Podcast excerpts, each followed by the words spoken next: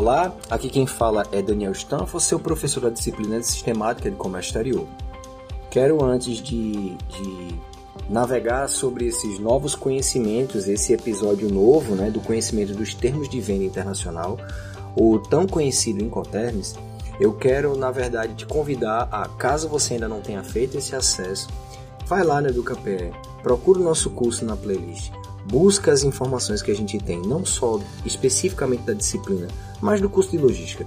Vai ser extremamente enriquecedor para você. E não tenha dúvida, tem várias informações de, de, de um universo enorme de professores que fez vários materiais interessantes para ti. Tranquilo? Ó, agora é, é chegado o momento em que você precisa ter muita atenção nessa competência. Esse episódio fala só e exclusivamente desses termos internacionais. Aqui a gente define especificamente os direitos e obrigações das partes integrantes de uma negociação, seja na compra ou na venda no mercado externo. O que, eu estou querendo dizer com isso? Se eu sou a pessoa que estou comprando um produto de fora, né? E quais são os meus direitos em relação a essa compra? Até onde vai essa, esse meu direito? Porque temos aqui termos. E de acordo com essa negociação inicial, ou seja, entrei em contato com um cliente fora e esse cliente chega para mim e diz assim: Ó, oh, Daniel, eu achei interessante o teu mercado, quero vender teu produto, quero vender o produto para você, tá? Tô interessado, mas eu não entendo muito bem como funciona no Brasil essas, essas métricas. Será que a gente pode padronizar isso de forma internacional, né, uma linguagem única? Para isso existem esses termos. Eles são falados internacionalmente. Então qualquer país pode se utilizar e se apropriar dos incoterms. Tá?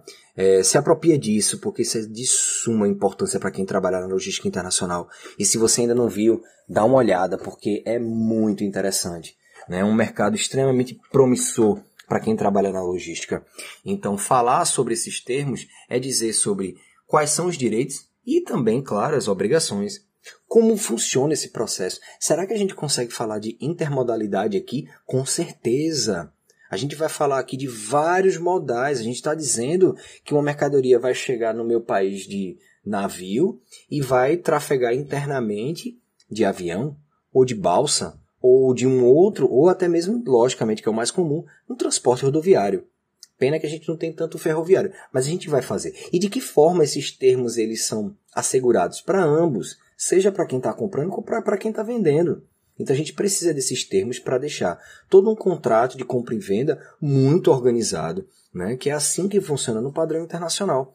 Então esse é o momento da gente perceber como a gente vai definir a importância desses, desses termos para o comércio exterior e como é que você vai com, também conseguir identificar até que ponto eu tenho os meus direitos e minhas obrigações.